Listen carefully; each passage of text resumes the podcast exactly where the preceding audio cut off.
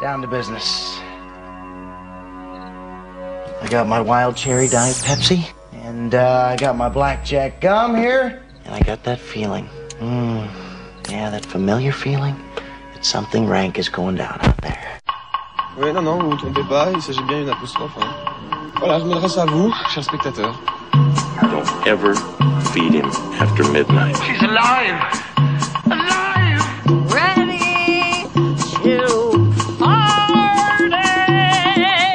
I'm sorry, Dave. I'm afraid I can't do that. I'm a man! Well, nobody's perfect. Qu'est-ce que c'est C'est pas quoi faire. Les acteurs sont à l'aise dans leur personnage, l'équipe est bien soudée, les problèmes personnels ne comptent plus, le cinéma règne. Vers l'infini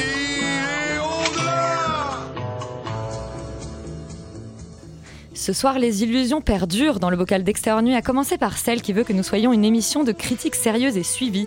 C'est aussi ça, la magie du cinéma.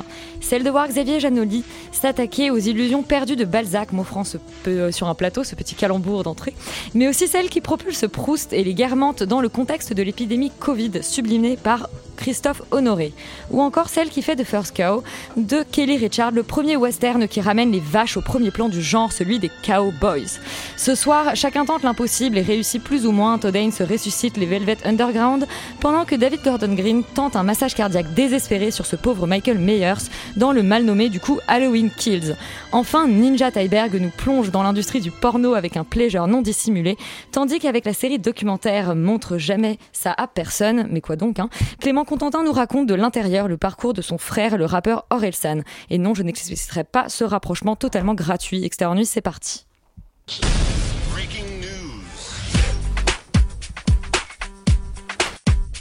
Par Laurent.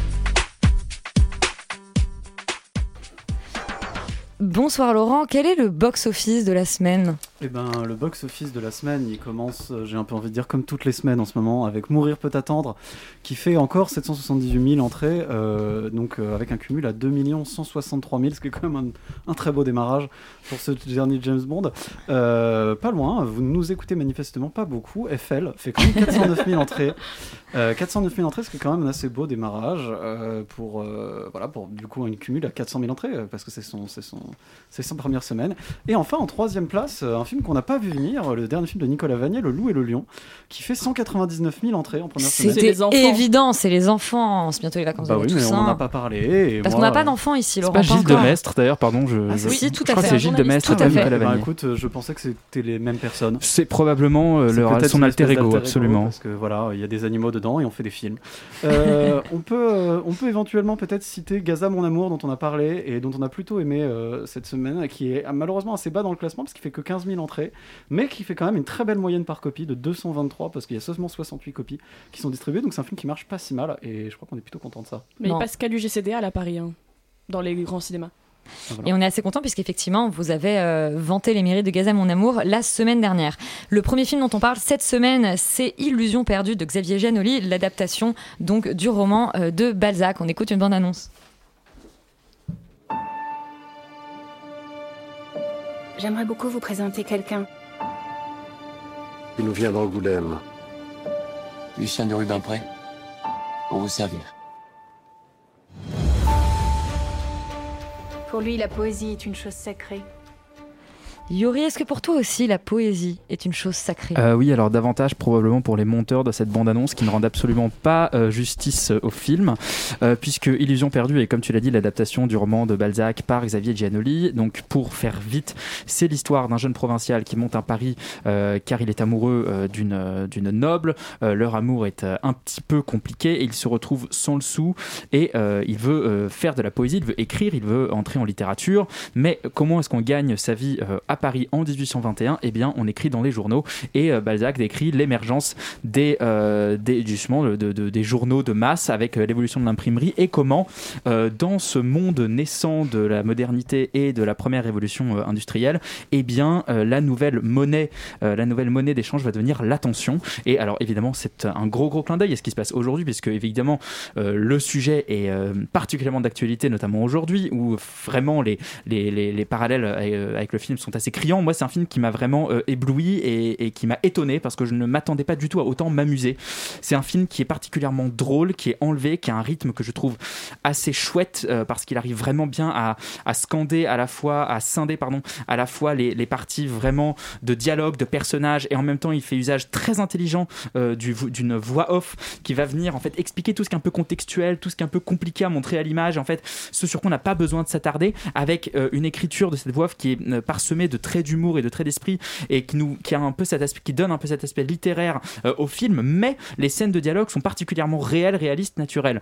Et donc moi j'ai été particulièrement embarqué par ce film et notamment parce que bah, ça, c'est virevoltant, c'est c'est passionnant, c'est foisonnant, ça nous parle d'aujourd'hui, ça nous parle euh, du 19e siècle. Et là où, Xavier, euh, là où Xavier Giannoli est particulièrement habile, c'est que dans cette voix off, dans les dialogues, il va aussi distiller des phrases qui ne sont pas du Balzac, mais qui sont par, exemple du William Randolph Hearst, le mania de la presse américaine. Et en fait, il va faire ce genre de rapprochement entre euh, l'émergence euh, des journaux périodiques euh, au 19e siècle, avec évidemment le 20e et évidemment aujourd'hui, avec notamment une scène assez drôle où l'on voit des pigeons qui s'envolent pour colporter des rumeurs, et le parallèle avec les tweets est évidemment assez, euh, assez, assez prégnant. Le, tout ça est servi par un, tout ça est servi par un casting 5 étoiles avec un Gérard Depardieu extraordinaire, avec un Vincent Lacoste que j'ai jamais vu aussi bon, euh, un Benjamin Voisin. Je sais que Laurent ne va pas être très content, mais que moi je trouve assez euh, juste dans cette, euh, dans ce rôle de Lucien de Rubempré qui est un peu un neuneu naïf, hein, donc euh, ça, ça lui va très bien. Et je trouve que ça, ça marche vachement bien dans, ce film-là. N'ayez pas peur de la durée, euh, ça dure deux heures et demie. N'ayez pas peur du fait que ce soit une adaptation d'un roman de Balzac euh, produit par Gaumont. Vraiment, c'est un film dynamique, drôle, intelligent, méchant, cynique et euh, particulièrement réjouissant. Donc euh, moi, j'encourage vraiment les gens à aller voir ça. Et toi, tu es particulièrement emballé en tout cas. Parce que j'ai toujours peur dans cette émission qu'après je me fasse défoncer. Donc. Mais Roman, est-ce que tu vas défoncer Yori ou est-ce que tu es d'accord avec lui Non, sur moi, euh, je suis les illusions perdues? Complètement d'accord avec lui. C'est un peu un comble de devoir faire une critique journalistique sur ce film parce que le film ne parle que euh, de, euh, du, du journalisme dans ce qu'il a de plus moche, de plus corrompu. Moi, j'ai été bien payé pour ma critique. Oui, je sais. Désolé, c'est hein. ce que je me disais, Vous mais êtes en pas fait, tous payés pareil. voilà, ce qui, est bien, ça peut rassurer Vous les auditeurs. Il y a des gens que... qui sont payés. Voilà. Et ben justement, vous me niquez ma vanne. Euh, c'est que Radio Campus est une est une radio bénévole, donc je ne suis corrompue qu'en boîte de chocolat que me glisse Elisabeth euh, sous la table tous les mercredis, et elle m'a donné beaucoup de boîtes de chocolat pour par- parler de, de ce film en très bien, euh, mais qui est sincèrement un très bon film. Euh, comme l'a dit Yuri, c'est surtout une très belle surprise déjà parce que le film arrive à être surprenant alors que c'est une histoire qu'on connaît déjà parce que c'est l'histoire de Balzac, que ça reprend des codes académiques de l'adaptation littéraire comme le, justement la voix off qui moi peut, peut genre un peu me me voilà me m'énerver euh, et qui est extrêmement bien euh, maîtrisé dans le film parce que il y a quand même une dimension extrêmement moderne à tout ça euh, qui et donc il y a un mélange de codes à la fois littéraires et à la fois des codes très cinématographiques pour donner un rythme et un ton qui sont très singuliers au film et qui fonctionnent très bien. D'ailleurs, Xavier Giannoli, donc le réalisateur, était lui-même journaliste, donc c'est un sujet qui apparemment voilà le, le tient à cœur et qui résonne, comme l'a dit Yuri, très fort avec l'actualité euh, de notre société contemporaine, ce qui fait que c'est difficile de pas avoir des frissons en regardant cette histoire. Euh, voilà, moi je, ce que, j'ai beaucoup beaucoup aimé dans le film, c'est que à la fois ça fait une critique euh, acerbe de, de la société dans laquelle on vit, euh, et à la fois c'est vraiment un cri de passion, c'est un, un hommage à la culture, à la naïveté d'une certaine manière. Et d'ailleurs, qui de mieux pour incarner la passion que Xavier Dolan, qui né, enfin qui est aussi Qui est excellent dans le film d'ailleurs. excellent, qui est un acteur du film, mais qui est aussi le narrateur en fait euh, du film. On peut reconnaître sa voix si on aime Xavier Dolan comme moi. On connaît surtout son Euh, accent québécois. Et il ben, l'a d'accent, pas il a dans le l'accent. film, évidemment, il l'a bien foutu. Euh, et, et voilà, et Illusion perdue, c'est aussi un hommage au cinéma parce que euh, le film accumule des, des beaux plans de cinéma avec des mouvements extrêmement spectaculaires de caméra. Et une lumière qui est Euh, magnifique. Une lumière qui est, qui absolument magnifique, des décors avec une reconstitution de, bordel de Paris euh, du 19e siècle qui est vraiment super cool. Euh, voilà, là, et puis effectivement des acteurs qui sont au top de leur forme avec euh, Lacoste qui est hyper crédible à la tête de ce journal corrompu, euh, Cécile de France et Benjamin Voisin, moi que j'ai beaucoup aimé en poète euh, désenchanté. Donc voilà, courez, voir- courez voir ce film, ça donne au contraire plein d'illusions euh, en sortant de la salle, euh, plein les yeux, donc euh, c'est très agréable. C'est un film qui rend naïf du coup sur le journalisme, Solal? Eh ben, euh, c'est un film. euh, Oui, je rachète le micro comme ça, écoutez. Non, non, est-ce que c'est un film qui rend naïf? Eh ben, euh, un petit peu. Enfin, en tout cas, c'est un, un film qui, qui- tente de rendre naïf et puis qui nous met des petites claques dans la gueule de cynisme parisien. En fait, c'est vrai que c'est un film atrocement contemporain, en fait, qui parle vraiment de la société d'aujourd'hui. Et alors, moi, en entrant dans la salle, j'ai un petit peu peur quand même, parce que justement, ça commence comme ça, avec les codes classiques de l'adaptation littéraire, la voix off, et les images commencent d'abord par. Bah, fait, tout simplement mettre en image ce qui est dit à la, à la voix, et j'ai eu un petit peu peur. Et plus le film avance, et plus il y a cette espèce d'effervescence qui est vraiment, qui rend, en fait, c'est de la comédie humaine de Balzac, quoi, vraiment dans le, dans le sens du terme. Et il y a cette effervescence des images, de grandiose, de d'un peu bordélique comme ça, qui, qui rend parfaitement compte de, la société euh, de cette époque-là. Et, en fait, les images deviennent de plus en plus métaphoriques et de plus en plus euh, dans l'exégèse de ce qui est dit. Et c'est un film vraiment jouissif euh, à ce niveau-là, en plus de, de faire une petite poursuite dans le style de Barry Lyndon. Si jamais vous aimez le, bon cinéma d'époque, courez-y, quoi. Franchement. Waouh, car- c'est du Kubrick carrément? Oh, c'est pas tout à fait du Kubrick, mais enfin, le parcours du personnage ça ressemble quand même un petit peu à, à Barry Lyndon, quoi, dans cette espèce de justement cette espèce de personnage très naïf qui comme ça s'attaque à la vie parisienne, à la vie noble, et puis qui s'y casse, le- qui devient, qui devient un grand cynique, et puis qui s'y casse le nez. Peut-être, je sais pas, euh, peut-être que c'est déjà dans le titre, mais euh, voilà. Les illusions ressemble. sont déjà perdues. Et qui de mieux pour incarner le cynisme parisien que Laurent? Laurent qui lui n'a pas été tout à fait convaincu Quelle par les illusions perdues. réputation tu me fais. en fait, oui, je vais, je vais forcément être un petit peu mettre des bémols, euh, mais en réalité, euh, en réalité, je, je- moi, je suis d'accord avec vous globalement. Je trouve que le film est vraiment réussi. C'était pas forcément gagné. C'est une, j'ai pas lu le livre, donc euh, je pourrais pas forcément dire si c'est une belle adaptation ou pas, mais en tout cas, je trouve que dans l'ensemble, ça fonctionne très bien. Ça m'a plu d'une manière générale parce que c'est très bien fait, parce que c'est, en effet, c'est très contemporain, parce que c'est porté par d'excellents comédiens, sauf malheureusement Benjamin, Bien- Benjamin Voisin qui a quoi le, qui a le, qui a- qui a le charisme d'une, d'un, d'un- d'un légume quoi. Enfin, vraiment, c'est, c'est une catastrophe. Mais bon, Oh. je, je- voilà, je, vraiment, j'ai pas, j'ai pas aimé sa prestation en tout cas là-dedans. Euh, et je trouve d'ailleurs qu'il y a quelques défauts en fait qui parsèment le film, c'est-à-dire euh, notamment la- la- le- toute la première moitié fonctionne beaucoup mieux, la seconde moitié est plus mécanique, on s'y attend un peu plus aussi, c'est-à-dire cette espèce de, enfin justement dans, dans- dans la mécanique du rise and fall, tout, tout le passage où justement ça commence un peu à se péter la gueule et que ça commence à un peu moins bien marcher. Euh, on, on voit en fait les, les- les ficelles, on- mais, mais c'est assez logique d'ailleurs, c'est une adaptation de Balzac, c'est des livres qui ont été ressassés, réutilisés, etc. Donc c'est normal. Mais voilà, je, je, je, je le, je le- classerai pas dans la catégorie des grands chefs-d'œuvre. Euh, mais euh, je, trouve qu'en fait, le, le- un des grands mérites du film, c'est que c'est un, un film qui réhabilite un peu l'esprit. C'est-à-dire que euh, avoir de l'esprit, c'est pas, c'est pas des choses qu'on fait beaucoup au cinéma de nos jours. Et, et je trouve que c'est un peu dommage. Et dans celui-là, on en fait euh, pas mal et de manière fine et intelligente, comme, comme de l'esprit devrait être en fait. Et il y a vraiment beaucoup de, de punchlines, beaucoup de passages qui sont euh, euh, très drôles, très bien réussis, très fins, euh, assez intelligents.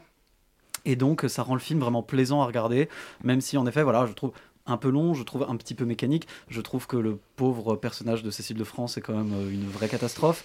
Il y a, il y a quelques trucs en fait qui fonctionnent pas très bien, sur lequel, qui, empêchent vraiment le film de, basculer dans, dans la catégorie des vrais chefs-d'œuvre. Mais, euh, mais c'est un film quand même plutôt réussi. C'est pas si souvent qu'on a des bons films en costume. On a vu FL la semaine dernière, on n'aurait peut-être pas dû. mais, euh, mais, mais, mais celui-là, vraiment, euh, il mérite vraiment le coup d'œil. Donc euh, je conseille aux gens d'y aller, clairement. Rita, tu passes après euh, tous ces avis. Ouais, oui, mais oui. mais je Qu'est-ce qui te reste à dire, toi, sur les illusions perdues? Et ben bizarrement plein de choses et je Ah. m'attendais pas non plus à aimer parce que ici tout est question de beau, de poésie. C'est un film qui reprend Balzac pour le sublimer et pour les personnes comme moi qui n'ont pas lu et de- du peu qu'ils en ont lu n'ont pas beaucoup aimé, euh, c'est très agréable. Et on tout peut être résumé, je trouve, en une des phrases du film qui est "On peut rater sa vie mais autant la rater à Paris". Et c'est une C'est be- vrai. Et en fait c'est une belle histoire qu'on connaît déjà toutes et tous, celle d'un jeune premier talentueux en province mais qui en fait est comme tous les autres à Paris et qui va le découvrir de la, de, de la manière dure. Et malgré ce pitch de départ qui est peut-être un peu attendu, qui est très prévisible même, euh, formulatique presque, et ben c'est un film qui réussit à surprendre quand même et que j'ai énormément aimé. Alors oui, c'est drôle de venir vous en parler ici quand le film juge si durement les critiques et Roman l'a déjà bien dit et leur intégrité ou plutôt l'absence d'eux. Mais je suis ravie de mon après-midi passé en, en compagnie de ce casting dont Yuri a déjà loué les louanges. Je sais pas si c'est un peu comme ça qu'on le dit, mais c'est pas grave. Euh, la polémique, c'est ce qui fait parler selon les personnages et c'est en fait la première analogie avec le monde contemporain parce que entre la restauration et 2021, il y a finalement qu'un seul pas. Et la narration que d'habitude je déteste au cinéma nous le rappelle avec un cynisme sournois que j'ai adoré. Tu paieras pour te vendre qu'on rétorque à Lacoste et c'est finalement ça le propos du film, la vente de tout à tous et toutes tout le temps, la mercatique et c'est vraiment finement amené et j'imagine que c'est aussi parce que c'est le regard de Balzac sur le monde moderne dans lequel il, entre et dans lequel on vit finalement un peu toujours. Alors oui, j'adore les films où Paris perverti, mais c'est rare que ça me plaise autant qu'ici. Et au milieu de ce cirque du journalisme putassier, des politiques corrompues, de la finance maîtresse, tout ça, il y a les yeux de Benjamin Voisin qui nous regardent. Et même si j'ai pas aimé Benjamin Voisin dans l'été 85, ici je l'ai adoré. Et il cherche à répondre à la question formulée dans le film est-ce qu'il faut avoir tout vu, tout vécu pour écrire? Je suis entrée dans, je vais pas entrer dans d'autres considérations sur la photo qui est super belle et la mise en scène qui est parfois même fulgurante. euh, Roman l'a dit avec des plans qui qui tournent, qui tournent, qui donnent le tournis, c'est incroyable. Et je vais conclure en osant la, la comparaison foireuse. J'avais pensé à la même chose euh, que toi, Solal. Illusion perdue m'a rappelé Barry Lyndon pour l'ascension au sommet, pour chuter du plus haut possible, pour le cynisme et pour le panache. T'as parlé de de de, de- c'est quoi le mot? D'esprit. Pour moi, c'est vraiment un film de panache. Ça m'a rappelé même, euh, je- enfin, je sais pas, euh, Edmond Alexis Michalik juste pour le côté euh, panache, pour le côté vieux film et bien fait. Vieux film bien fait, mais il est récent, Edmond. Euh, J'adore parce que euh, Rita fait sa critique avec euh, des rimes euh, dans, dans, la, dans la chronique, donc c'est très à l'image du film qui est très poétique. Bon bah on vous, on vous encourage à aller perdre vos illusions devant le nouveau euh, Xavier Janoli. Et puis, euh, eh bien après la littérature, on s'attaque au théâtre euh, avec Guermantes de Christophe Honoré. My lady. Ah, mais je la déteste cette chanson, mais là, je peux plus l'entendre.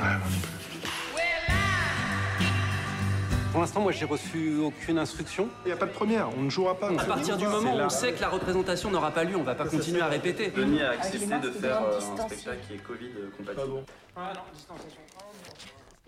Rita euh, Guermantes de Christophe Honoré, c'est donc euh, l'histoire d'une de comédiens de théâtre qui veulent euh, adapter Proust, mais il y a le Covid. C'est ça. Bon, je me remets de mes émotions d'illusion perdues et je, je m'en vais à Guermantes, comme Roman l'a surnommé. Bon, euh, alors Guermantes, c'est l'histoire de euh, comment dire C'est pas une histoire, c'est un ovni déjà. C'est les limites du cinéma parce que c'est Christophe Honoré qui joue Christophe Honoré, en fait qui joue même pas d'ailleurs, qui est lui, qui est là, euh, avec tous les presque tous les tous et toutes les comédiens de la comédie française. Leur spectacle est annulé parce que Covid et du coup ils décident de répéter quand même pendant trois jours. Et ils sont dans le théâtre Marigny pour une raison qui m'échappe, pas à la comédie française. Parce que la salle Richelieu était en travaux à ce moment-là. Merci Yori pour la précision.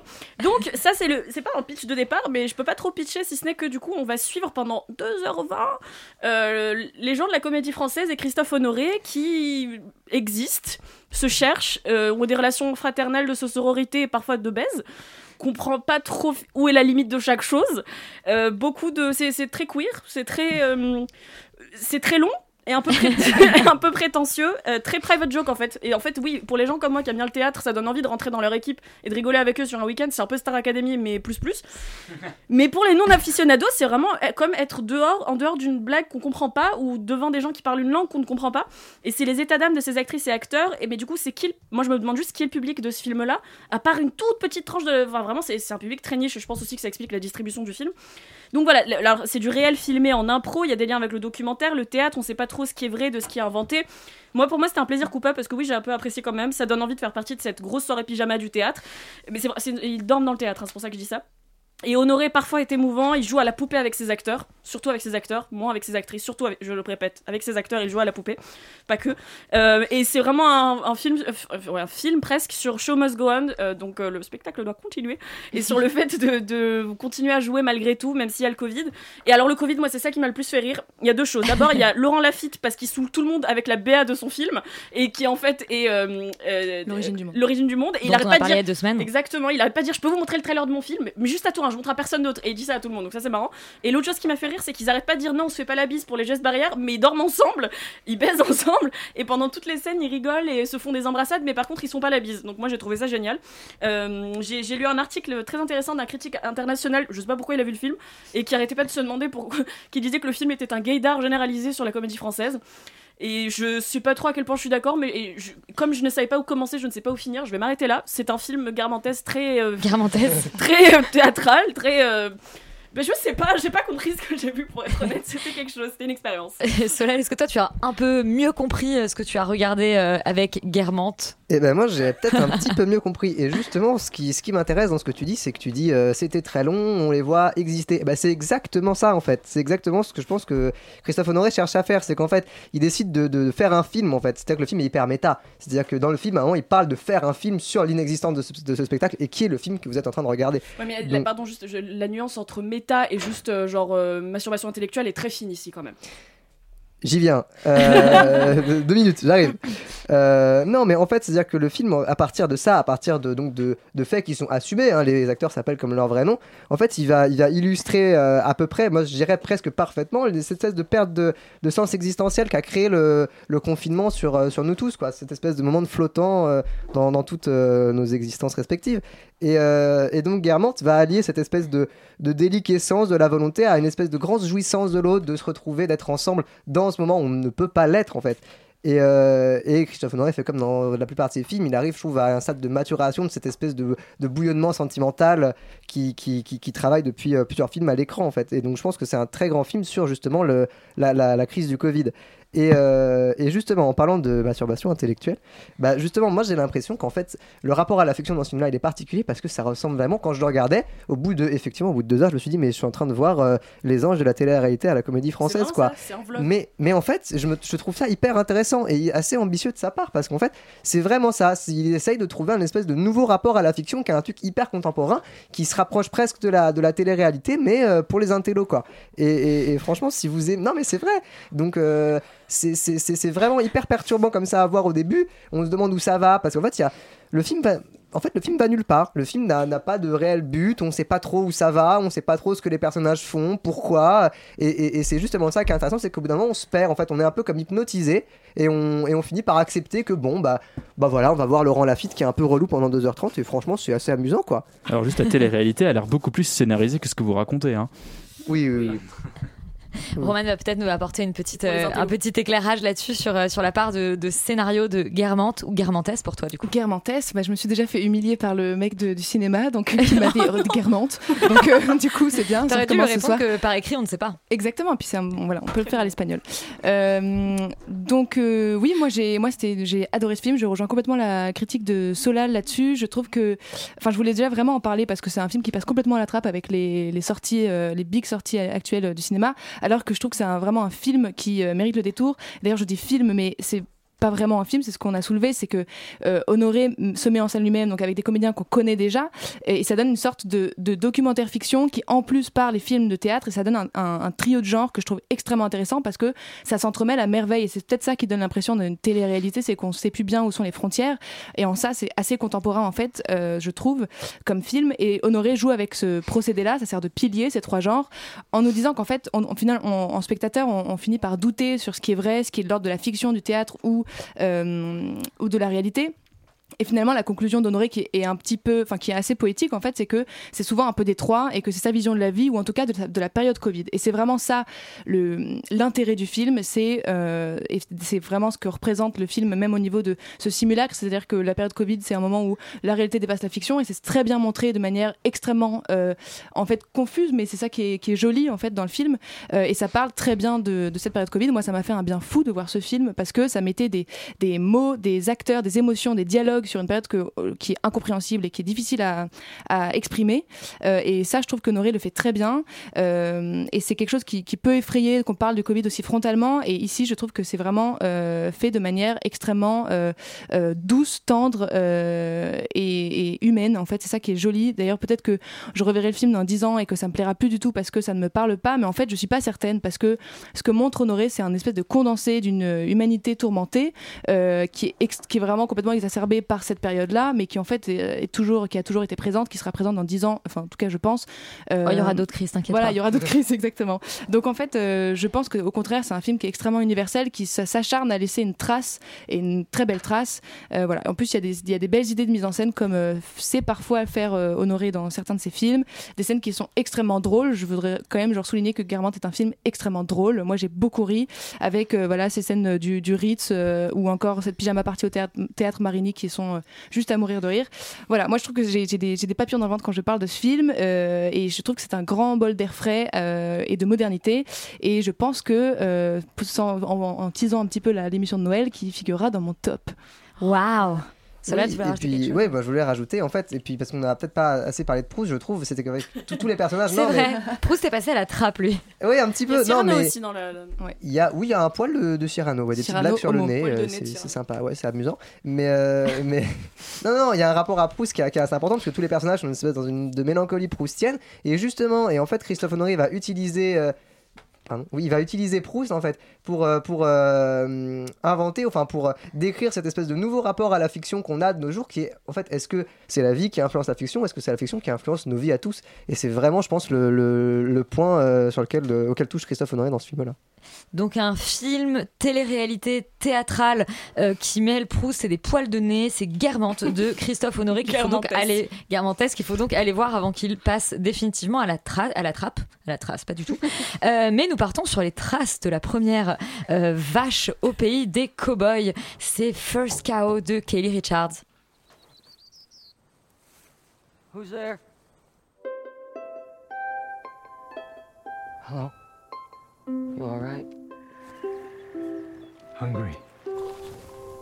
There are uh, some men chasing me. This Alors le changement de registre est relativement radical. Euh, Alban, si j'ai bien compris, c'est un western autour d'une vente de beignets. Autour d'une vente de beignets, autour aussi d'une euh, la seule et unique vache de la première vache qui arrive sur le territoire américain en 1820 dans l'Oregon. Euh, alors c'est le dernier film de Kelly Richard depuis Certaines femmes qui était sorti en 2016 et c'est une réalisatrice qu'on connaît notamment pour euh, Wendy et Lucy en 2008 et All Joy en 2006. J'en profite aussi pour dire qu'il y a une rétrospective. Night Moves. Night Moves aussi avec Jesse Eisenberg. Et je sais plus quand il est sorti malheureusement, mais euh, il y a une rétrospective en ce moment Kelly Richard qui est en Centre Georges Pompidou et qui se termine ce dimanche 24 octobre et il y a une masterclass qu'on peut suivre en direct euh, demain euh, euh, sur les internets mondiaux donc je pense que ça pourrait être Tu es, devenu intéressant. un, tu es devenu un vrai fan finalement. Ouais, complètement. J'ai j'ai beaucoup aimé ce film. Donc, qu'est-ce que ça raconte First Co? Alors, effectivement, ça raconte la rencontre de deux aventuriers.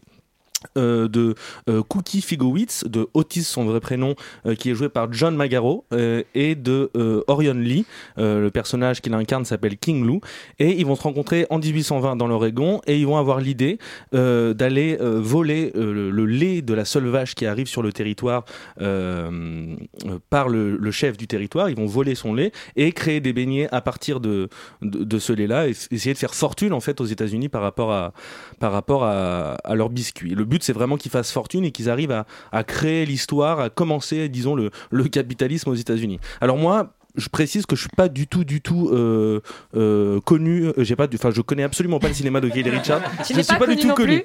je connais absolument pas le cinéma de Kelly Richard. J'avais presque rien vu de Kelly Richard, même si son dernier Certaines femmes m'avait un petit peu attiré. Du coup, c'est un cinéma que je connaissais pas du tout et qui, moi, m'a beaucoup touché, m'a beaucoup ému, m'a beaucoup stimulé aussi. Euh, au-delà du sentiment, est-ce euh, que je, euh, ce que je vais laisser dire aussi, je pense à mes collègues, parce qu'effectivement le film est extrêmement beau visuellement. La mise en scène est très très simple, tout se joue dans le cadre. Le- le- le- les mouvements de caméra sont presque simplistes, mais il y a une sorte de, de pudeur, une sorte de délicatesse, de tendresse dans chaque personnage, dans chaque mouvement de caméra, dans chaque plan fixe aussi. Des plans fixes, il y a énormément de plans fixes sur la nature qui sont absolument bouleversants. Et moi, ce qui m'a vraiment plu dans ce film-là, c'est le rapport aussi à l'histoire et à la pensée écologique qu'essaye de, de, de, distiller Kelly Richards dans le film. Euh, effectivement, elle s'est approprié le genre du western et tous les codes euh, du genre du western pour en faire quelque chose de véritablement unique et de véri- véritablement singulier.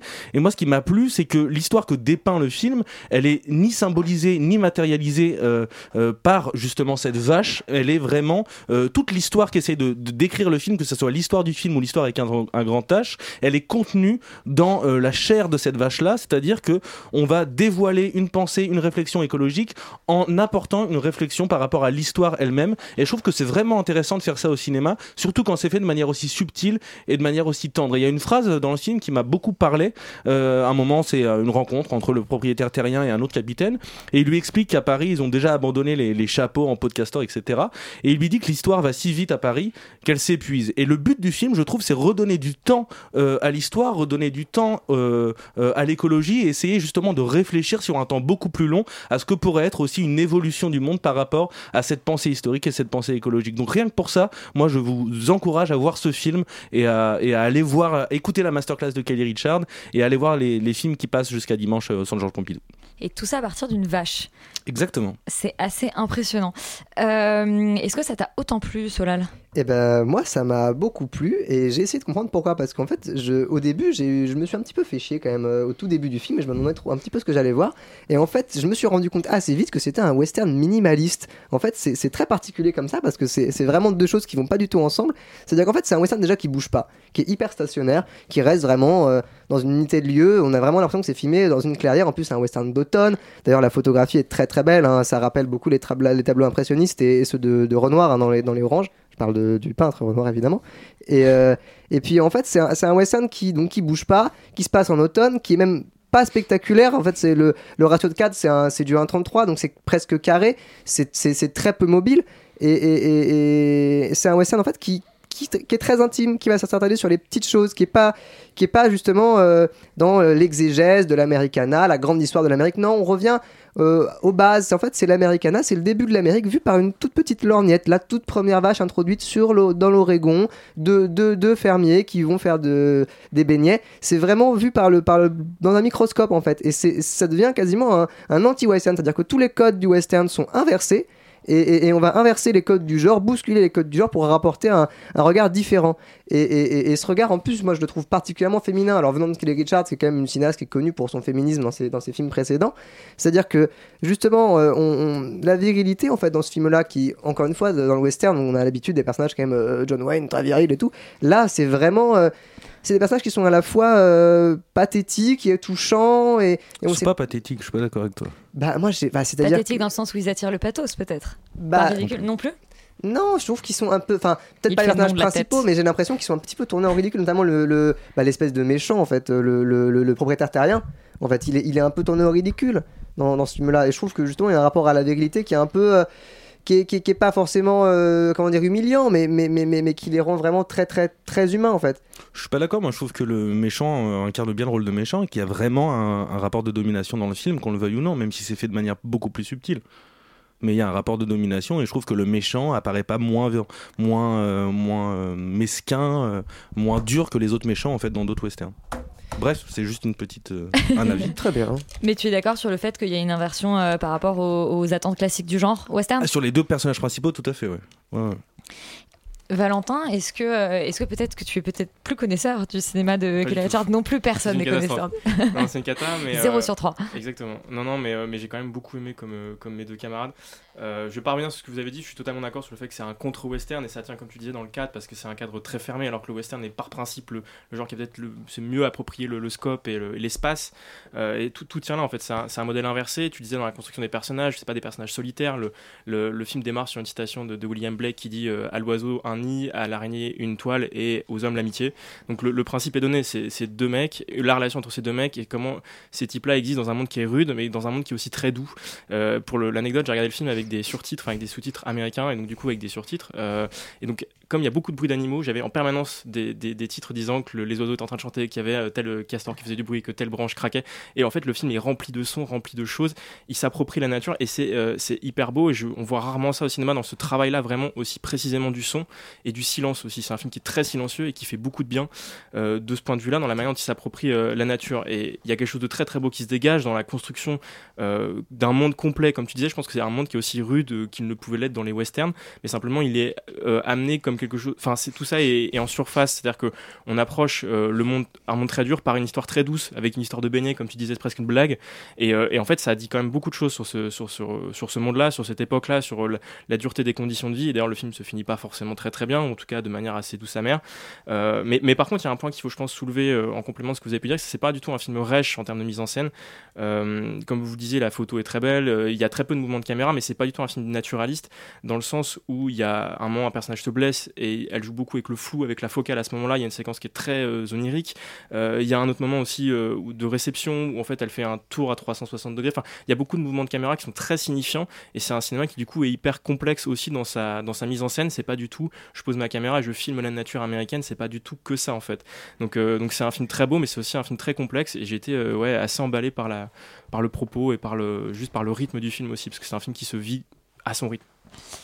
First Cow qui est donc euh, faire entrer beaucoup de choses dans un petit cadre et passer beaucoup d'informations à travers l'histoire d'une petite vache. On vous encourage absolument à aller le voir.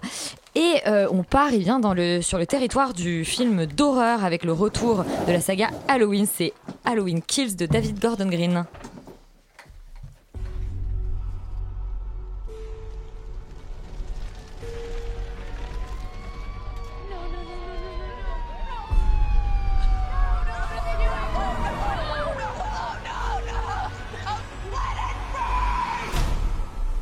Eh bien dis donc, ça, ça hurle beaucoup. Euh, Félix, une question toute simple. Fallait-il ressusciter Michael Myers? Euh, bah, on l'a déjà ressuscité en 2018 puisque c'est la suite Oui. de Halloween qui avait effectivement été euh, c'est une espèce de, de fausse suite qui a été lancée par Blumhouse donc grosse société de production américaine spécialisée dans les petits films d'horreur à petit budget réalisé par David Gordon Green du coup et là en fait ils reviennent ils font la suite et ils ont prévu une trilogie je crois avec euh, Halloween Hands qui euh, sort dans un ou deux ans je crois Euh, bref et donc du coup là en fait le film reprend juste après euh, enfin quasiment euh, les enfin, juste enfin les dernières minutes du film enfin de, de Halloween du coup de Ah, 2018 d'accord, ouais. c'est vraiment la suite directe, il n'y a pas du tout d'ellipse ni enfin, ou rien. Et en fait, c'est juste que grosso modo, on retrouve Michael Myers qui arrive à survivre euh, par je ne sais quel moyen. Enfin, vous verrez Encore. C'est Encore, euh, parce que c'est Michael Myers. Euh, il survit en fait à la fin du coup de, de Halloween et euh, il revient grosso modo à Haddonfield pour euh, tuer tout le monde, grosso modo. Euh, et en fait, en écoutant un peu des interviews du réal, je me suis rendu compte que David Gordon Green, son but avec ce film-là, c'était vraiment de faire un film de massacre. C'était son objectif et effectivement, c'est un massacre euh, dans tous les sens du terme parce que j'ai trouvé ça extrêmement raté. En fait, je trouve que euh, il y, a, il, y a, il y a plein de problèmes. En fait, le, on- en gros, euh, Laurie Strode, donc l'héroïne, Jamie Curtis, euh, est blessée. On la retrouve à l'hôpital quasiment pendant tout le film et elle ne se confronte jamais au tueur. Donc déjà ça, c'est très compliqué de tenir un film Halloween où euh, ton héroïne principale, qui est quand même euh, ce pourquoi on vient Et un peu la iconique voir, en plus de la saga, ouais. complètement et complètement bloquée dans, dans, dans le dans un hôpital et en fait ne fait rien et se confronte jamais au, au tueur. Elle est confinée. Elle est confinée, elle est exactement ça. Euh, et en fait, du coup, on va commencer à suivre plein d'autres personnages qui pouvaient être intéressants sur le papier, à savoir en fait des survivants, euh, des enfants qui ont vu Michael Myers et qui ont, grosso modo, qui ont survécu, enfin qui ont survécu à, euh, à, ce- à ces agressions ou juste sa rencontre. Et en fait, ils sont un peu traumatisés et ça reprend un petit peu ce qui était en filigrane justement du premier Halloween, à savoir ces espèces de figures de, de gens euh, un peu traumatisés. Et je trouve que c'est mine de rien assez malin qu'on fait des suites 40 ans plus tard et d'essayer de, justement de, de travailler le temps euh, et, et le- l'espèce de d'aura que peut avoir ce tueur justement sur ces gens-là. C'est ce que Scream fait assez bien. Exactement, sauf que là le problème c'est que euh, c'est des gens dont on s'en fout complètement, ils sont extrêmement mal écrits, c'est vraiment des personnages fonction qui commencent à mourir au milieu du film euh, et en plus il, il- enfin, il y a vraiment des décès euh, en un nombre un petit peu incalculable donc euh, vraiment c'est des fourmis euh, qu'on écrase, enfin, genre j'ai aucune empathie pour eux, je m'en fous et surtout il y a aucune histoire, c'est-à-dire que vraiment c'est des personnages qui vont traquer Michael Myers et Michael Myers qui est dans un village et qui tue des gens et ça s'arrête là. Et en fait le problème c'est que dans Halloween, pourquoi ça fonctionnait, c'est qu'il y avait vraiment une espèce de, de direction, c'est-à-dire que Michael Myers avait un but, revenir à sa maison, enfin il y avait un espèce de rapport à sa sœur et même si c'était extrêmement minimaliste, déjà c'était les débuts du slasher donc forcément on l'acceptait beaucoup plus et surtout il y avait un rapport direct aux victimes. Là pas du tout et donc du coup on s'en fout.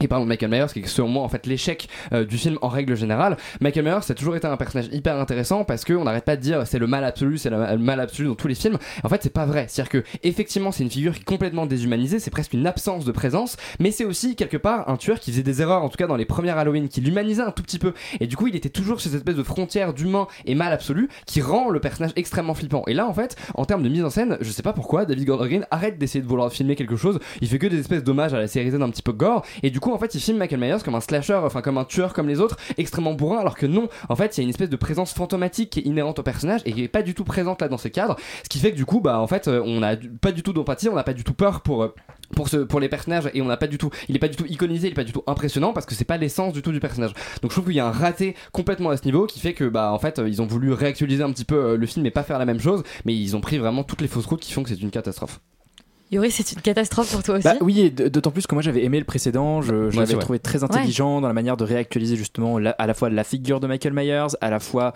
de centrer euh, ce film autour du personnage de Jamie Lee Curtis, de sa fille et de sa petite fille, donc d'avoir cette espèce de filiation et ce- ce- cette histoire centrale et de voir euh, Mamie Lee Curtis qui pète des gueules. Moi j'étais assez euh, client de ce genre de, de ce genre de truc. Euh, là, effectivement, on nous la colle dans un hosto et on nous sort des personnages euh, secondaires dont qu'on n'a jamais vus, qui sont même pas des acteurs connus, quoi. Donc euh, j'ai même pas très très envie de les voir à l'écran. Si tu veux, je suis là, bon. euh, T'es là que pour voir des acteurs connus, toi. Bah non, mais quand, quand en plus ils jouent mal et que, et que, Ah, et que ce sont des gens rien. dont j'ai jamais entendu parler, j'ai là, bah en fait, que tu meurs ou pas, j'en ai un peu rien à secouer. Euh, Il y a deux trois meurtres rigolos. Je me dis ah tiens ça ça, marrant il y a du sang qui qui fait et c'est marrant. Mais globalement le film est absolument euh, en fait il, a il abandonne toute idée de narration même. Je trouve qu'il y, y avait il y avait il y avait cette histoire dans, dans, le premier qui était assez forte et qui et qui permettait en fait de raconter quelque chose au-delà de simplement un mec qui tue des gens. Et là comme il s'en débarrasse il dit bah en fait finalement on va s'intéresser à 12 autres personnes qu'on n'a jamais qu'on n'a jamais vues. Il y a plus d'histoire, il y a absolument plus de narration, c'est juste évidemment une série de meurtres. À la fin, on essaie de nous rafistoler ça et ça devient une sorte de métaphore de la peur, euh, puisque fait, il se fait, enfin, Michael Myers se fait quand même poignarder, tirer dessus et tout, et il ne meurt pas. Donc il y a un côté parce qu'en fait c'est le symbole de toutes tes peurs. Genre, mais on en est à ce niveau-là de philosophie de comptoir. Ça, c'est Freddy. Ouais. non, Et, c'est- et, et ça devient, et ça devient une sorte de, ouais, de, de truc très très indigeste, qui n'a pas de sens, qui n'a aucune, euh, aucune cohésion, aucune concision, ça n'a aucune cohérence. Et euh, pour à la fin, euh, un final qui, qui est vraiment mais ridiculement mal filmé. C'est-à-dire que le précédent se finissait en feu d'artifice, celui-là il se transforme en je sais pas quoi, en, en rien. Et donc c'est En autre boudin. En autre, voilà, en autre boudin. Et, et c'est vraiment extrêmement dommage parce que je trouvais le, le- le précédent très prometteur. Et on va, on va se calmer quoi. On va se calmer, on va peut-être attendre euh, du coup Halloween Ends pour en finir une fois pour toutes avec. euh, Bah alors, visiblement, ils veulent intégrer le Covid, donc je pense que c'est vraiment une catastrophe. Waouh Donc en fait c'est un c'est un va être crossover avec euh, avec Guermantes peut-être. Ah oui, il va tuer tous les acteurs de la comédie française. ça serait bien. bah là on a on a assez envie de regarder ça, mais on va pas parler tout de suite des acteurs de la comédie française, on va parler d'un autre type d'acteurs, des acteurs porno avec euh, Pleasure de Ninja Tyberg. Good morning. Morning. You here for business or pleasure? Pleasure. Do you know what you're here for? Yes. Any no's, do's, or don'ts? No. Are you ready to make a banana happy? Suck it. Donc Pleasure Valentin, c'est l'histoire, comme je le disais, d'une actrice en fait plus précisément, une actrice. euh, D'une wannabe actrice, en tout Une cas. wannabe actrice euh, du X. Exactement. Ça raconte l'histoire de, de Linnea, euh, alias euh, Bella Cherry, pour son nom de, son nom de scène, qui débarque à Los Angeles de sa Suède natale, comme tu disais, pour faire succès dans l'industrie du porno, tout simplement. Et, euh, et c'est donc le, le film a donc réalisé, réalisé comme je disais par Nina Thieber, qui est son premier film, film euh, long adapté d'un cours. Donc c'était un, projet de long terme sur lequel elle a, fait pas mal de recherches pendant plusieurs années de, de ce qui de ce qui est ressorti et qui a eu son petit succès parce a eu le prix du jury à, à Deauville, était sélectionné à Cannes en 2020 aussi. Euh, et c'est un film qui est assez intéressant parce que c'est un film qui parle pas de porno à proprement parler. Euh, c'est un film qui est avant tout sur l'ambition. Euh, en fait, il prend un peu le porno comme un, comme un prétexte, comme un cadre, comme une structure extrêmement patriarcale a priori où insérer une jeune fille et où lui faire devenir quelque chose, où elle va s'accomplir et être dans une forme de d'empowerment dans, dans ce dans ce créneau-là de manière très voilà dans un milieu très machiste, dans un milieu très complexe. C'est vraiment un film sur ce plan-là et qui a rapproché du coup de fait peut-être de manière assez originale de- du film de Nicolas Winding Refn, euh, The Neon Demon, parce que ça raconte à peu près la même chose en fait euh, globalement. À ceci Mannequin, près- actrice porno. Exactement. C'est finalement c'est on a deux secteurs prétextes Mhm. euh, et le film porte pas de jugement moral du coup sur le porno parce que c'est pas le c'est pas l'objet. Euh, il en fait une description assez assez assez globale et sans rentrer réellement dans le, dans le détail. L'idée, comme je disais, c'est vraiment de réinverser le regard, c'est de lui donner le regard à elle, de lui donner le pouvoir à elle sur ce qu'elle fait, sur ce qu'elle exerce. Et d'ailleurs le film le dit très clairement, il répète, elle est pas là parce qu'on l'a forcée, elle est pas là parce que son père l'a violée, elle fait la blague elle-même. Euh, elle est là parce qu'elle a envie d'être là et, euh, tout le film processe sur ce, renversement du regard. Et c'est intéressant, euh, c'est globalement très précautionneux dans ces, scènes de sexe, dans ce qui aurait pu être très compliqué à mettre en scène. C'est très précautionneux, très précis, très méticuleux. Alors, le fait est que le film, est, je pense, a des limites. Euh, je pense qu'il est très intelligent dans ce qu'il a envie de raconter, dans, le propos qu'il tient et dans le personnage central qu'il construit. Mais il a des faiblesses tout autour, et moi, c'est peut-être ce qui m'a un peu plus gêné, euh, dans sa mise en scène qui parfois est pas extravagante, et, euh, et dans la, notamment dans la conception de l'image que je trouve pas toujours très très belle. Et, puis, et puis surtout, dans, en fait, dans le, parfois dans la construction du récit, c'est-à-dire que c'est beaucoup. Euh, Enfin, on est quand même beaucoup dans l'opposition entre le succès euh, qui rend euh, seul et malheureux euh, face à l'amitié euh, des, des bas-fonds. Et je trouve que c'est un peu dommage euh, parce que le film méritait mieux en termes de construction euh, par rapport à ce qu'il peut construire, comme je disais, de son personnage central qui est très intéressant. Euh, Nous, en tout cas, on est tous très heureux d'échouer en groupe, donc euh, c'est ça qui est sympa finalement. Exactement, c'est toujours sympa. c'est toujours sympa. Félix, toi qui euh, j- j'avais fait un parallèle avec Boogie Night complètement gratuit, juste parce que ça parle, oulala, du monde du porno. Du monde du porno. Je vais te laisser, euh, ouais, je vais te laisser rebondir là-dessus. C'est ça la transition Ouais. Bah, c'est un Tiens, en fait, je te passe le plat, tiens. Euh, Pleasure, Allez. c'est vraiment pas bien. Voilà. Euh, non, j'ai pas, j'ai pas aimé pour le coup.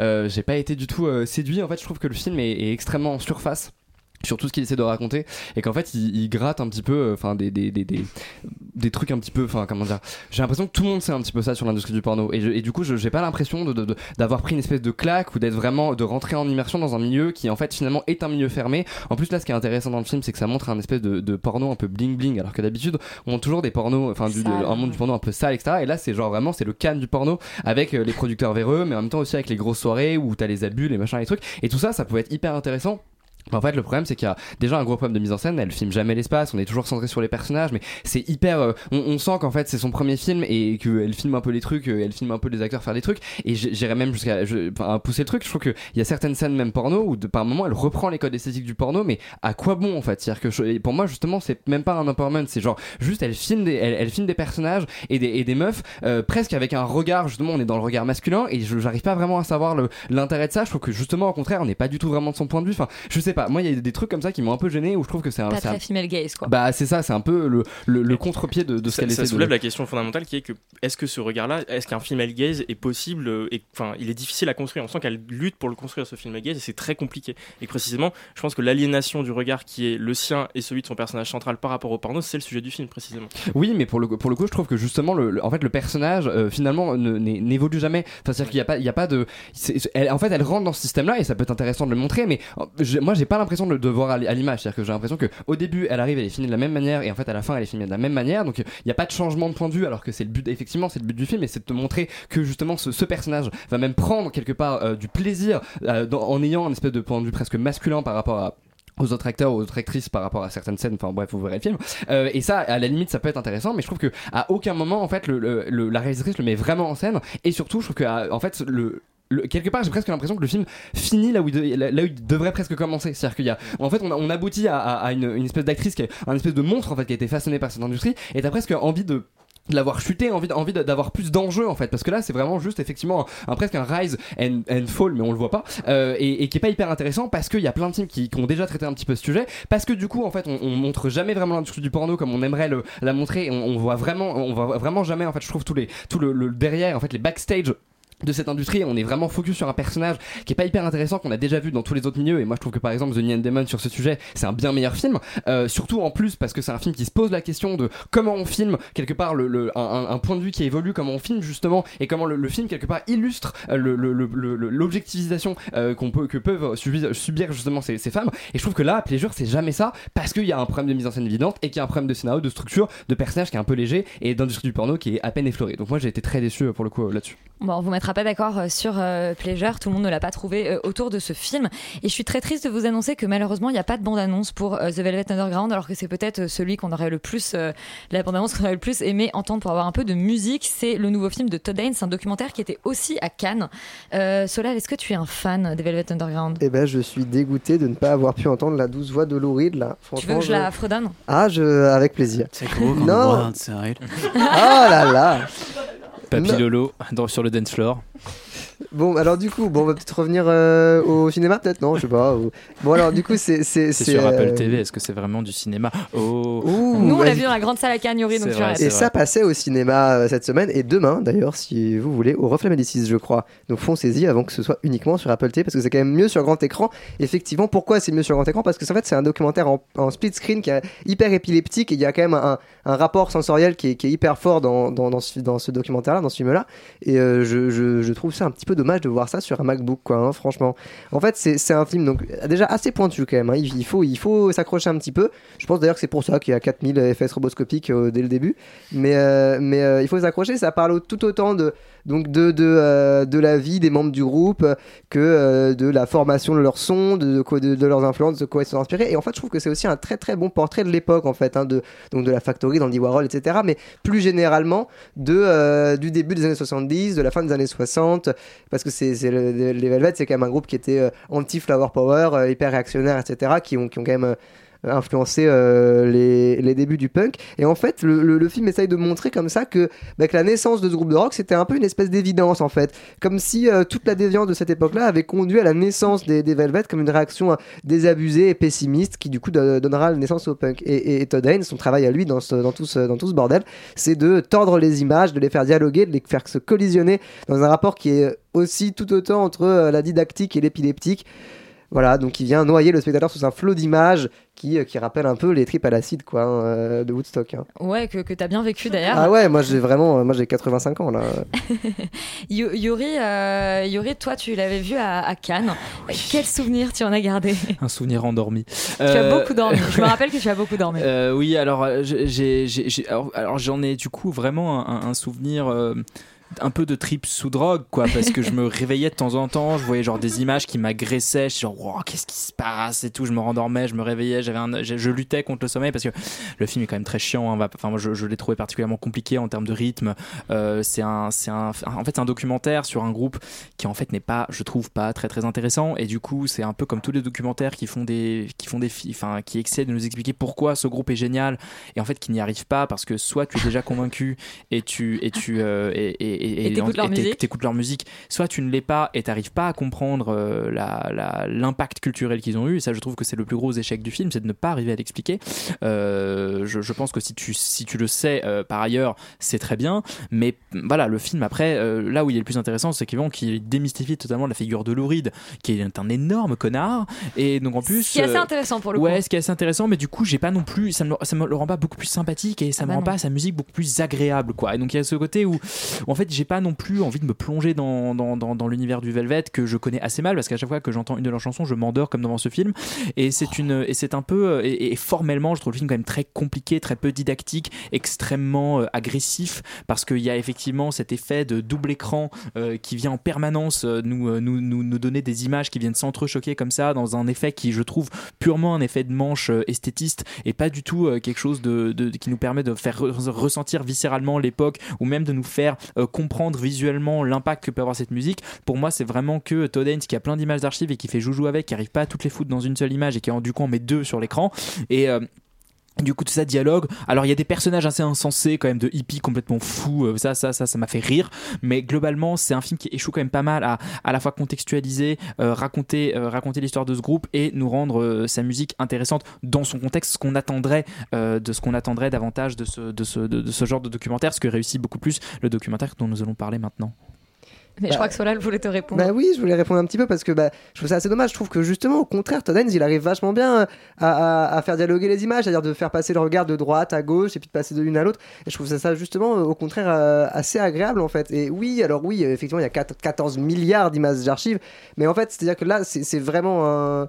Un, un documentaire euh, pur et dur quand on n'est pas du tout sur le I'm Not There ou sur Bob Dylan c'est vraiment plus du tout le sujet Qui était le film de c'est- Todd Haynes Ouais, qui était- sur Bob Mais qui était un film génial, Dylan, hein, qui était mais- un film de, de fiction pour le coup, hein, qui tordait vraiment la figure de Bob Dylan. Et ici, au lieu de tordre le personnage, au contraire, on, appro- on s'approche vraiment d'une vérité du personnage, mais par contre, on tord la représentation, et c'est ça que je trouve intéressant. Quoi.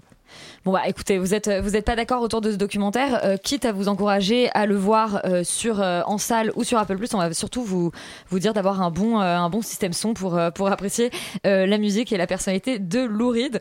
On reste en musique avec le documentaire montre jamais ça à personne de Clément Cotentin sur son frère Orelsan.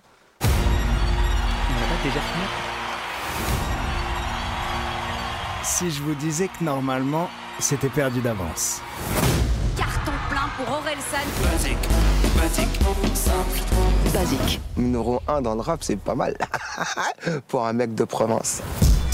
Si je vous disais que pour un mec un peu paumé, c'était Laurent, toi pour le coup, la musique d'Orelsan, ça te parle peut-être plus que les Velvet Underground. Bah, pas forcément sur le papier, parce que dans l'absolu, euh, moi Ah, je tu serais- l'aimes pas Bah si si j'aime bien Ah. Orelsan mais je veux dire dans l'absolu je pourrais enfin je serais je pourrais être largement plus intéressé par euh, par par Lou Reed que enfin par du rock que par du rap quoi globalement. Euh, et non mais c'est vrai moi je suis un vieux Euh, et, et, et, et donc non euh, donc comme vous l'avez vu on ne demande jamais ça à personne c'est c'est un film de Clément Cotentin et ça raconte en gros l'histoire de Clément Cotentin qui est un qui est un jeune homme qui vient de Caen et qui et qui passe un peu son temps à traîner avec son grand frère et ses potes qui zonent et qui font du rap. Son grand frère s'appelle Aurélien et euh, à la base, au début, c'est un peu la galère. Au fur et à mesure du temps, ça marche de mieux en mieux parce qu'il va faire du rap sous le nom d'Orelsan et devenir une énorme star, euh, comme tout le monde le sait. Euh, et en fait, bah. Globalement, c'est- une très grande réussite, quoi. C'est vraiment une réussite assez magistrale. Je, il n'y a pas, il y a pas grand chose à, à dire à part que tout est bien fait. C'est-à-dire qu'à la fois le point de vue, la structure, la, construction. C'est une série documentaire en 6 épisodes qui font entre euh, Sur 35 Amazon. et 45 minutes, qui est disponible sur Amazon. Et, euh, et à la fois dans, la, dans sa construction, à la fois dans les images d'archives incroyables qu'il a, parce qu'en fait, il filme son frère et ses potes à l'époque où c'est des, euh, c'est un peu des traînes savates qui traînent genre dans, dans l'appart d'Orelsan, euh, dégueulasse, bordélique, où euh, ils essayent de faire du rap avec les quelques machines qu'ils ont plus ou moins volées. Enfin, je veux dire, c'est, il y a, y a un côté vraiment genre hyper euh, de, amateur avec des, avec des images vraiment euh, euh, voilà qui, qui viennent du tout début début début ce qu'on n'a pas toujours en fait pour, pour, pour les artistes et là on a la chance de l'avoir et, euh, et, et en fait c'est à la fois ouais donc comme j'ai dit une réussite en matière de construction en matière de création de personnages presque. C'est à dire que la série arrive à, créer des personnages à les construire à les faire un peu évoluer à faire évoluer la vision qu'on en a et, euh, et dans, dans, dans- dans un documentaire c'est suffisamment rare pour être souligné. Euh, il y a euh, en fait il bénéficie quand même surtout voilà des, des images d'archives qui, qui sont qui sont quand même voilà assez, assez spéciales assez extraordinaires. Et aussi du fait que voilà le, réalisateur est- a une vraie intimité en fait avec son sujet. Et ça fait penser un petit peu d'ailleurs au, film de Charlotte Gainsbourg sur sa mère qui, qui est sorti je crois. Jane Jane- Charlotte, Jane j'ai vu Charlotte, à Cannes. qui qu'on avait vu à Cannes et qui en fait fonctionne parce que justement il y a cette intimité entre le réalisateur et son sujet et là en fait non seulement il y a ça mais en plus il y a un vrai travail de construction il y a un vrai travail de, de réalisation de montage et, euh, et du coup ça rend euh, l'histoire extrêmement intéressante extrêmement touchante mais je vais euh, laisser euh, la parole aux autres et vous avez plutôt intérêt à en dire du bien Tu laisses la parole à Félix, tu parles sous le coup de la menace du coup. Ouais, mais aucun problème parce que je te rejoins complètement. Moi, ça m'a plus fait penser au documentaire de Val Kilmer qu'on avait euh, vu à Cannes et qui est aussi sur le même principe de de- de- d'archives. et en fait, ce qui est hyper intéressant, je trouve, c'est comment euh, le, le- justement Clément réussit à euh, faire dialoguer euh, les images d'archives et en fait euh, le, le- le présent il y a une vraie opposition pour voir le, quelque part le, chemin qui a été qui a été parcouru et aussi avoir un espèce de recul avoir des anecdotes avoir vraiment le, regard des concernés sur eux-mêmes il y a 20 ans quand c'était un peu des losers de camp. Et ça je trouve que c'est super fort parce qu'il y a quelque chose de très universel en fait dans le film. Et pour les gens qui aiment pas forcément le rap je conseille quand même le documentaire parce que même si vous n'êtes pas amateur d'Orelsan en fait il y y a vraiment c'est quasiment un, un shot générationnel en fait ce documentaire. Parce que Justement, c'est euh, la première, enfin c'est quasiment les, premières stars d'internet qui commencent à percer avec les avec les skyblogs. C'est euh, l'espèce de jeunes qui sont à Caen, qui, qui font rien, qui sont paumés, qui font des qui enchaînent avec des petits boulots, etc. Enfin bref, je trouve qu'il à mon avis, ça peut parler à beaucoup plus de monde que juste les amateurs d'Orelsan. Et ça, je trouve que c'est super fort. Et en plus, je trouve que le documentaire est effectivement suffisamment bien construit pour pas juste avoir le, côté storyline de A à Z. On commence euh, voilà en 2000 et on arrive en 2020. Non, il y a vraiment des espèces d'allers-retours constants qui permettent de construire des personnages, de venir certains épisodes vont venir s'attarder euh, sur des sujets ou sur des personnages ou sur des sur des thématiques ou des choses comme ça qui du coup rendent les personnages beaucoup plus intéressants et beaucoup plus profonds que si ça avait été juste euh, un espèce de storytelling en fait de la vie d'Orelsan. Et ça aussi je trouve que du coup c'est super fort. Donc euh, non ça se binge watch super facilement et, et c'est passionnant. Donc je vous encourage à, à aller le voir. Yuri Euh, où je rejoindrai mes deux camarades, je, je soulignerai euh, en fait deux choses. C'est-à-dire que moi, je, ce qui m'a particulièrement plu et, et ce- dans, dans, dans ce, dans ce documentaire, c'est de voir à quel point, en fait, il y a cette bande de potes hyper talentueux parce qu'il n'y a pas Orelsan, il y a pas Orelsan, il y a aussi Scred qui est le mec en fait qui est le cerveau musical de tout ça qui va en fait un peu faire en sorte que tout ça va exister. Gringe, euh, son pote Ablaye en fait et tout ça c'est tout ça c'est dans une dans une même ville à un même moment et donc il y a, il y a cette euh, enfin la pun dans Jimmy Punchline quand Orelsan dit je suis les Beatles pour les jeunes d'aujourd'hui il y a un peu il y a un peu un truc comme ça c'est-à-dire qu'il y a un peu un Liverpool canois enfin il y a, un- il y a vraiment un peu cette, cette ambiance là euh, hein Canet. Pardon canois pardon je dis n'importe quoi non mais il y a vraiment il y a vraiment cette ambiance de d'effervescence à un moment il y avait ces, quelques potes qui sont en fait étaient brillants et qui ont percé. Et je trouve ça assez intéressant ça m'a aussi fait penser je vais aussi le comparer à un autre documentaire sur celui sur Freestyle Love Supreme avec euh, Lin-Manuel Miranda qui raconte à peu près la même chose, comment juste une bande de potes est, là et un- l'un d'eux va à un moment percer parce qu'il va, il va faire quelque chose mieux que les autres. Et, et, là où euh, le documentaire est encore vraiment plus touchant encore que, que n'importe quel documentaire de pourquoi c'était bien, c'est qu'il va venir s'intéresser aux échecs et aux à côté. Et ça, c'est un truc que les documentaires euh, de groupes de musique ou d'agiographie comme ça ne font pas souvent.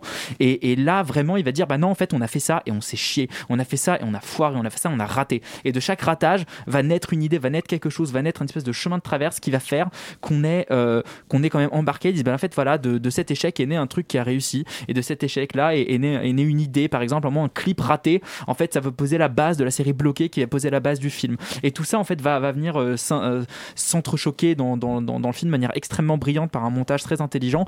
Et je trouve ça, du coup, particulièrement, comme je disais, universel et touchant de voir comment, en fait, la mise en scène de ces échecs euh, peut nous parler à tous et si qu'on aime ou pas le rap ou Orelsan, quoi. En fait, euh, en fait, finalement, le, seul vrai défaut de la série, c'est qu'elle est un peu courte. On aimerait en savoir plus.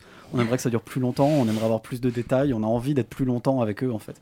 Donc, quand on en est là, c'est que globalement, euh, c'est une belle réussite. Et on essaie tellement de passer plus de temps avec eux qu'on essaie de vous organiser une interview du réalisateur, euh, si possible. Voilà, c'est la fin d'Extérieur Nuit cette semaine, mais on vous encourage déjà à rester sur Radio Campus Paris, puisque c'est tout de suite la bringue. Et puis nous, on se dit évidemment à la semaine prochaine. Très bonne soirée.